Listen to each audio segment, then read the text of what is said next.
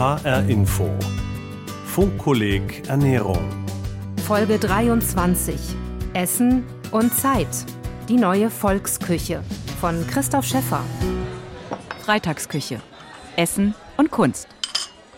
Ein Hinterhof in der Nähe des Frankfurter Hauptbahnhofs. Von der belebten Straße aus ist nicht zu erkennen, dass sich hier immer am Freitagabend Menschen zum gemeinsamen Essen treffen. Und doch ist die Freitagsküche eine Institution in Frankfurt. Ein eher kahler Raum im Hinterhaus, schlichte Stühle und Tische. Nur die weißen Tischtücher und die frischen Blumen in kleinen Vasen erinnern an ein Restaurant. An langen Tischen sitzen Gruppen, die meisten Gäste hier sind um die 30. Angeregte und fröhliche Gespräche übertönen die Musik aus den Lautsprechern. Wir feiern Abschied. Abschied auf Zeit. Weil unsere Freundin, die Barbara, nach Jordanien geht für ein paar Monate. Optimal hier, weil hier, ähm, hier ist man immer unter Leuten. Jeder kriegt sehr gutes Essen hier. Es sind immer mehrere Gänge. Die sind immer sehr gut ausgesucht, sehr liebevoll zubereitet. Und es ist sehr familiär, dass man einfach mit irgendjemandem am Tisch sitzt. Alle kriegen gleichzeitig ihr Essen. Es ist, äh, ist wie zu Hause oder in der WG. Die Köche wechseln häufig. Das gehört zum Konzept in der Freitagsküche. Heute steht Sina Zils am Herd. Er hat ein Vier-Gänge-Menü vorbereitet. Wildkräutersalat mit geräucherter Entenbrust, äh, Walnuss, Vinaigrette und gerösteten Pinienkernen. Dann äh, haben wir als Zwischengang Selleriecremesuppe mit Sauerampfer und Rauchmandeln. Als Hauptgang servieren wir äh, gefüllte Perlhuhnbrust mit Lauch, Rosinen, Pinienkern in Weißwein geschmort. Dazu gibt es getrüffeltes Kartoffelpüree in Crepe und Blattspinat. Und zum Dessert klassisch äh, eine Tarte Citron mit Vanilleeis und Himbeersorbet. Es wird sehr französisch heute Abend. Und es wird gegessen, was auf den Tisch kommt. Eine Wahlmöglichkeit gibt es nur bei den vegetarischen Varianten der einzelnen Gänge. Kommt ihr mit Ente, ohne Ente? Jetzt kommt die Vorspeise für eine große Geburtstagsgesellschaft. Eine gute Möglichkeit, sich zu unterhalten. Man sieht sich ja sonst nicht in so einem großen Kreis. Ja, zu meinem Geburtstag gibt es auch immer Essen auf jeden Fall. Ist mir auch auf jeden Fall sehr wichtig. Und ist mal was anderes als äh, eine ganz normale Party. Zusammen zu sitzen ist immer schön. Also mit Freunden da sein, gutes Essen genießen, das ist Lebensqualität. Ja, gut, in unserem Alter, so als Mit-30er, da trifft man sich so zum Essen. Das sind so die Freuden, die man langsam zu schätzen lernt. Naja, also man schätzt eher so Gespräche und äh, Gesellschaft und äh, Unterhaltung. Na, das Zusammensein einfach. Der kulturelle Akt miteinander essen. Und das ist doch das Entscheidende am Ende, wenn man sich miteinander verstehen will. Oder? Also insofern würde ich sagen, es ist was Besonderes, weil man nicht jeden Tag beieinander sein kann. Die Freitagsküche wurde 2004 gegründet und war ursprünglich ein Projekt von Künstlern, die an der Städelschule in Frankfurt studierten. Dort wurde das gemeinsame Kochen und Essen auch als Möglichkeit gesehen, über die Produktion von Kunst hinaus miteinander ins Gespräch zu kommen. Immer wieder freitags wurden daher Künstler als Gastköche eingeladen. Thomas Friemel, einer der Mitgründer der Freitagsküche. Wir haben uns früher tatsächlich mit den Gastköchen getroffen, haben den ganzen Tag miteinander verbracht, haben teilweise erst am Tag entschieden, was es jetzt dann am Abend tatsächlich gibt. Sind dann einkaufen gegangen, haben zu Mittag gegessen und dann wurde das Essen für den Abend produziert und selten waren wir pünktlich fertig. Das hatte so einen großen sozialen Aspekt auch. Man hat wirklich Leute kennengelernt, sich den ganzen Tag mit denen unterhalten und da war das Essen produzieren ein gutes Vehikel, um jemanden ungezwungen, den man vielleicht gar nicht so gut kannte, äh, kennenzulernen. Bis heute steht dieser soziale Aspekt im Vordergrund, auch wenn sich die Freitagsküche längst professionalisiert hat und inzwischen auch einen täglichen Mittagstisch für Angestellte der Banken und Büros in der Umgebung anbietet. Dass die Gäste sich selbst bedienen, gehöre zum Konzept, sagt Thomas Friemel. Es ist ein anderes Raumgefühl, wenn man weiß, dass man jetzt nicht hier einfach nur reingeht, sich hinsetzt und dann das nächste Mal aufsteht, vielleicht zum Toilettengang oder äh, um das Restaurant dann wieder zu verlassen, sondern hier muss man sich halt einfach ein bisschen im Raum bewegen. Das äh, war auch immer sehr wichtig für uns, dass wir nicht versuchen, äh, ein Restaurant zu sein. Und das äh, blitzt bis heute manchmal durch, dass wir das versuchen, ähm, nicht allzu ernst zu nehmen und allzu gastronomisch zu denken. Fast von Anfang an bei der Freitagsküche dabei ist der Künstler und Musiker Andreas Diefenbach. Er hat für den heutigen Abend den Nachtisch gemacht. Die Tarte au Citron. Es klingt anspruchsvoll, schmeckt lecker und ist ziemlich einfach. Also ich habe einen Mürbeteig gemacht, habe den ausgerollt und dann wird die Zitronencreme angerührt separat, wird so ein bisschen runtergekühlt und die wird dann da aufgestrichen und dann wird das Ganze nochmal zwei, drei Stunden gekühlt im Kühlschrank. Nicht nur das Dessert, auch die großformatigen Bilder an der Wand stammen von Andreas Diefenbach. Hybrider Pop, so nennt er seine Werke. Am Computer entstehen Collagen, die er auf große Leinwände druckt und dann mit leuchtender Farbe übermalt. Ist Kochen Kunst? Über diese Frage haben die Gründungsmitglieder der Freitagsküche viel diskutiert. Andreas Diefenbach hat darauf eine einfache Antwort. Für mich gehört das alles zusammen. Dieser Transformationsprozess, ja. also der irgendwie beim Musikmachen irgendwie vielleicht anders stattfindet, aber irgendwie beim, beim Kochen oder bei mir jetzt als Maler schon ziemlich ähnlich ist. Also man kennt so seine Zutaten und weiß, damit umzugehen und kann es erweitern. Ja. Bis heute bietet die Freitagsküche brotlosen Künstlerinnen und Künstlern eine Erwerbsarbeit. Und der Restaurantbetrieb finanziert einen Teil der Miete für das Hinterhaus, in dem sich auch Ateliers befinden. Für Mitbegründer Thomas Friemel ist das gemeinsame Essen das ideale Medium, um Gespräche über Kunst möglich zu machen. Der frühere Theatermann Friemel hat das an mehreren Bühnen erfolgreich ausprobiert. Und so ist die Freitagsküche heute immer wieder zu Gast bei großen Theaterfestivals. Als Zuschauer kam man dann an den Ort des Publikumsgesprächs, hat sich dann äh, an den Tisch gesetzt und dort wartete oftmals dann eben schon ein Beteiligter der Produktion, Musiker, der Bühnenbildner, der Regisseur, Schauspieler, Sänger, der Intendant auch mal ähm, schon auf einen und man kam über das gemeinsame oder miteinander Essen auf Augenhöhe ins Gespräch über das, was dann eben vorher dargeboten wurde der große Trick dabei ist, dass man ähm, in dem Moment ja das Essen als so eine Art Icebreaker zwischen, zwischen den Künstlern und den Zuschauern hat. Gemeinsam am Tisch. Die anderen haben die Kochkunst, wir haben die Ernährungswissenschaft. Doch was ist, wenn all diese Forschungsergebnisse im deutschen Raum nicht gelten? Womöglich ist es gar nicht das Olivenöl, das den Kreislauf schützt, sondern das ausgiebige Mittagessen, gesellig und gemütlich, das eine Insel der Ruhe schafft in der tagtäglichen Hatz. Vielleicht sind es nicht die Phenole im Rotwein, die den Infarkt verhindern, sondern das soziale Drumherum, die Familie und die Freunde, mit denen man ihn trinkt. Vielleicht ist es nicht das Koffein im Kaffee, das vor Alzheimer schützt, sondern die paar Minuten Muße, der Auslauf für die Gedanken, der sie vor Trägheit bewahrt. Dann ist natürlich alle Wirkung dahin, wenn man den Salat mit Olivenöl vorm Computerbildschirm isst, den Rotwein auf der Couch zum Tatort trinkt, den Kaffee im Laufschritt aus dem Becher schlürft zwischen zwei Terminen. Es braucht dann kein Superfood, sondern Respekt vor der eigenen Menschlichkeit. Es ist ein Mangel an Selbstachtung, den eigenen Bedürfnissen keine Aufmerksamkeit zu schenken. So beschreibt der Psychologe und Essayist Leander Steinkopf den Zustand deutscher Esskultur im Sammelband Kein schöner Land Angriff der Acht auf die deutsche Gegenwart.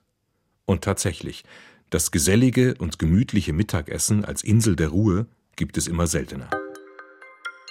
Nur noch 42 Prozent der gesamten Bevölkerung in Deutschland essen mittags zu Hause.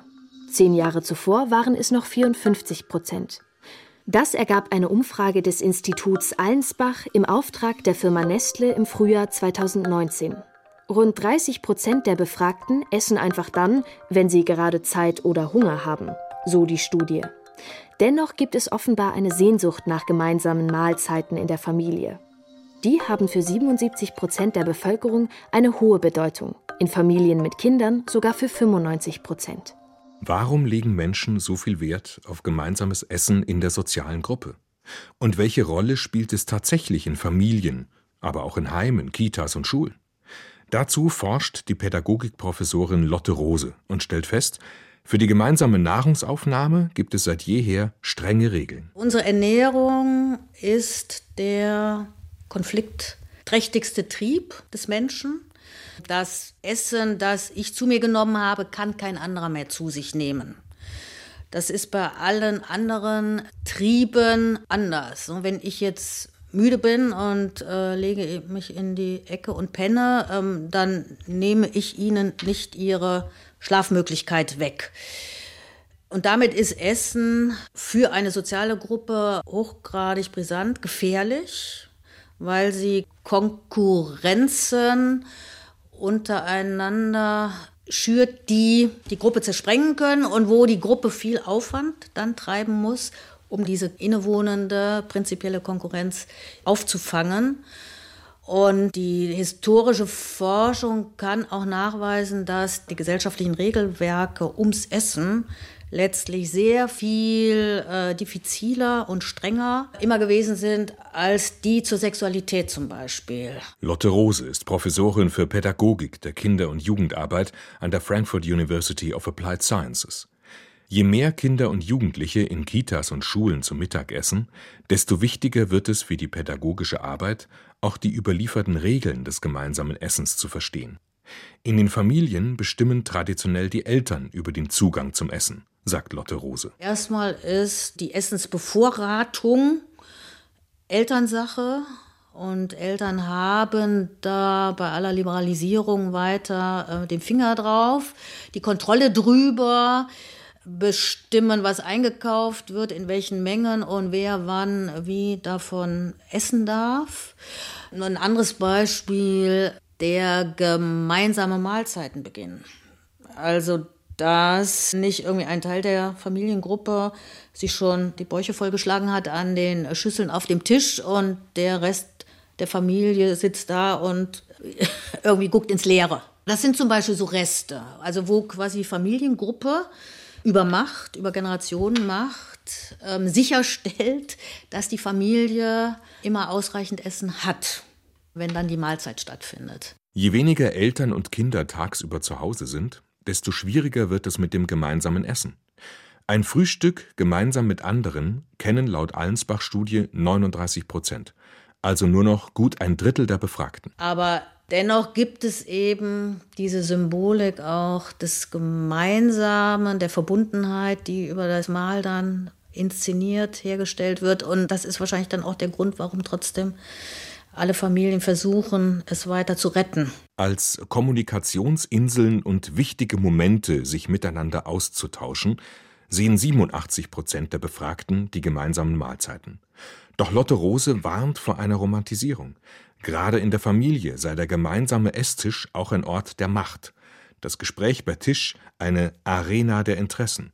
Hier werden die Beziehungen innerhalb der sozialen Gruppe oder der Familie geordnet und gefestigt. Es gibt auch ganz furchtbare äh, Gesprächssituationen am Tisch und wir haben da alle Erinnerungen dran, ähm, wie schrecklich das manchmal äh, aus der Kinderperspektive gewesen ist, wenn man ausgefragt wurde ähm, zum Tagesgeschehen oder äh, noch besser ähm, zur Schule. Das hat dann richtig Spaß gemacht. Also es ist eine Kunst, eine Konversation am Tisch herzustellen, die allen Spaß macht. Ja, oder ich finde kein Thema.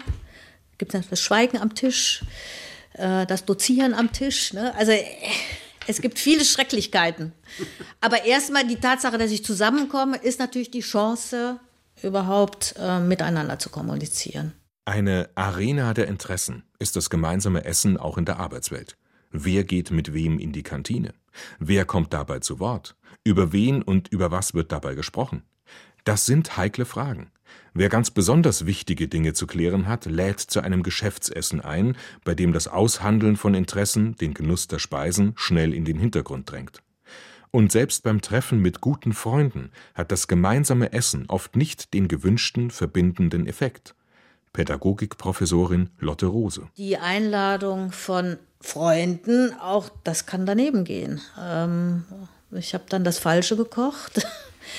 Das ist vielleicht auch ein Grund dafür, dass sie zunehmend gemieden werden. Also dass ich dann lieber zum Essen einlade in einen kommerziellen Ort, bei dem dann die Verantwortung für die Speise jemand anders hat und nicht ich.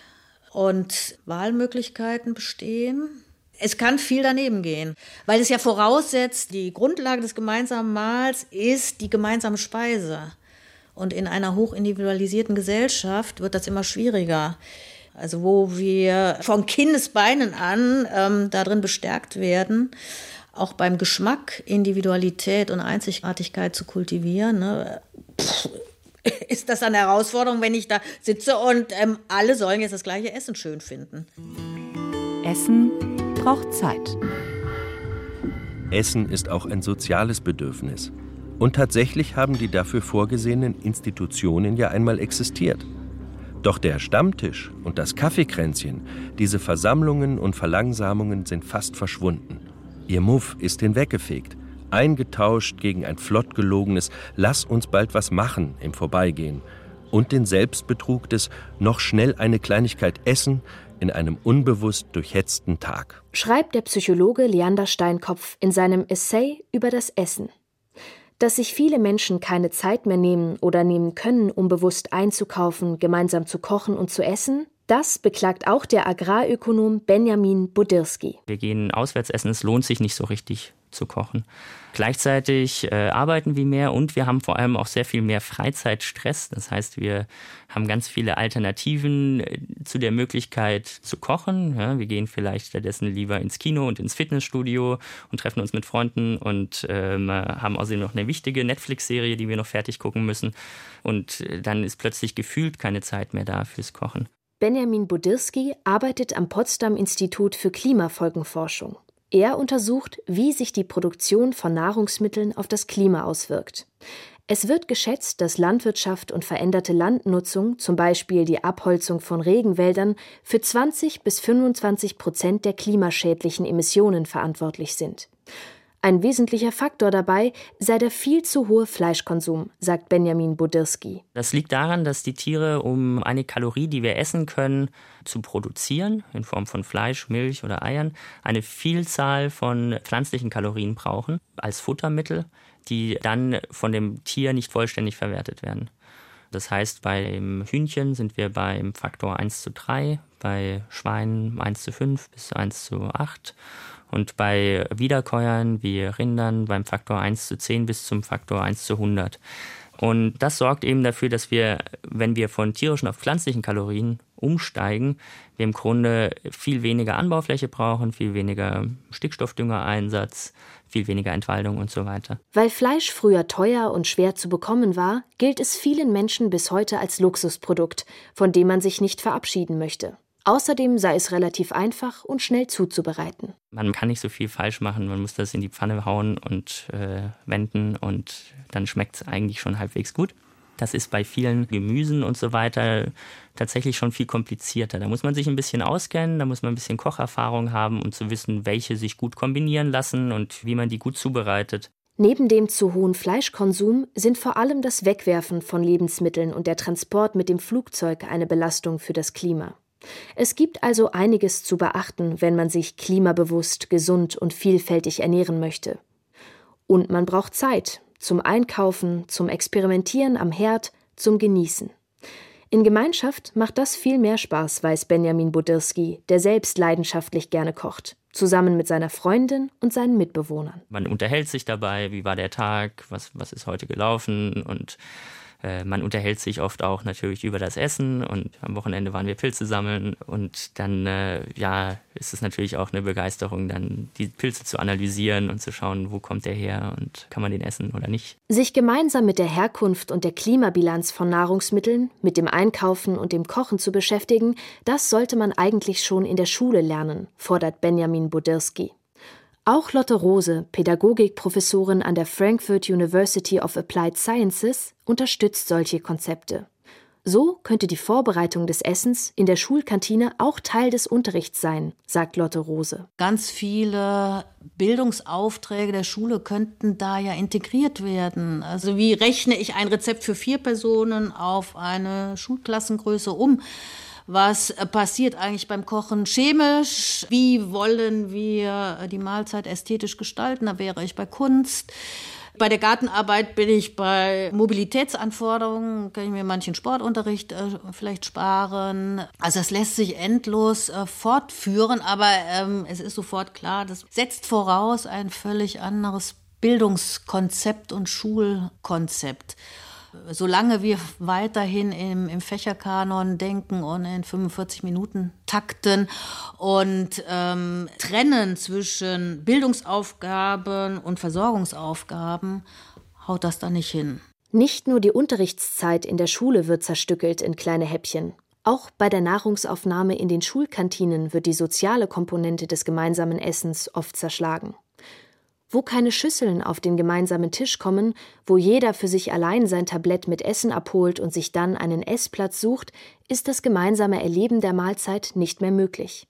Die Frankfurter Pädagogin Lotte Rose. Von daher könnte man jetzt ketzerisch sagen, dass dieses Kantinenmodell im Grunde genommen den kommerziellen Lebensmittelkonsumenten vorbereitet und dabei dann aber all die sozialen Relikte des kollektiven Mahls verschwunden sind. Und von daher Schule im Grunde genommen etwas vorbereitet, was sie dann gleichzeitig beklagt. Ja, denn überall wird dann darüber gejammert, über die Vereinzelung beim Essen und die Probleme, die damit verbunden sind und so weiter. Auch in den Familien geht das Wissen über Essen und seine Zubereitung immer mehr verloren, sagt der Potsdamer Agrarökonom Benjamin Budirski. Inzwischen gibt es eine viel größere Einbindung der Frauen in den Arbeitsmarkt, was natürlich sehr positiv ist. Auf der anderen Seite war es früher so, dass es eine Person gab im Haushalt, die sich ums Kochen auch gekümmert hat und die dort auch sehr viel Erfahrung gesammelt hat. Und die gibt es heute oft nicht mehr, wenn beide Partner berufstätig sind. Und dann wird halt tendenziell mehr auf Fertiggerichte umgeschwenkt und Fertiggerichte sind wiederum dann reich oft an tierischen Produkten, aber auch ansonsten eher ziemlich ungesund. Sich Zeit nehmen für das Kochen und Essen in Gemeinschaft. Die Vision einer neuen Volksküche verlangt nicht zuletzt andere Arbeitszeitmodelle. Teilzeit für alle. Das wäre ein wichtiger Schritt, und in Zeiten des demografischen Wandels müssen sich neue Gemeinschaften finden, in denen das gemeinsame Mahl wieder möglich wird, meint der Agrarökonom Benjamin Bodirski. Es wird immer mehr dazu kommen, dass Leute alleine wohnen, also auch ältere Personen gerade. Und dann sollten wir uns überlegen, gibt es neue Gemeinschaften, die es denen ermöglichen, mit Nachbarn, mit anderen Leuten aus ihrem Kiez in Kontakt zu treten und mit denen gemeinsam zu kochen zum Beispiel.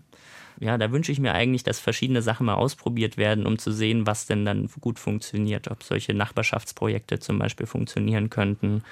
Das ist tatsächlich was, was die Gesellschaft erproben und experimentieren sollte. Sozial, gesund und ohne Schaden für Klima und Umwelt. Diese Anforderungen an unsere tägliche Ernährung sind wichtig. Doch die Lust am Essen und am Genuss dabei darf nicht verloren gehen. Der Psychologe Leander Steinkopf plädiert auch für den ein oder anderen unvernünftigen Genussmoment. Manchmal kommen den verbohrtesten Weltwohltätern Zweifel. Die Ideologen der besseren Viertel, wach vom Herkunftscafé, aber müde von ihrer Doppelmoral und Verlogenheit, sehnen sich in schwachen Momenten nach einem sogenannten ehrlichen Schnitzel. Sie sehnen sich nach einer Auszeit von der klinischen Reinheit ihrer Existenz. Sie wollen ein Schnitzel, an dem all die schmutzigen Kompromisse des Lebens kleben, die man machen muss, wenn man sich nicht aus dem Alltag in die Besserwisserei zurückzieht. Dann lechzen sie nach einem Jägerschnitzel alter Machart und ordern auch ein Bitburger dazu, ein Felddienst oder Radeberger. Sie nehmen einen Schluck und sehen plötzlich klar, das Jägerschnitzel ist die Utopie. Essen und Zeit, die neue Volksküche. Folge 23 des HR Info Funkkollegs Ernährung. Autor Christoph Schäffer. Redaktion Judith Kösters. Diese und alle bisherigen Folgen finden Sie zum Nachhören auf der Funkkolleg Webseite und in der ARD Audiothek.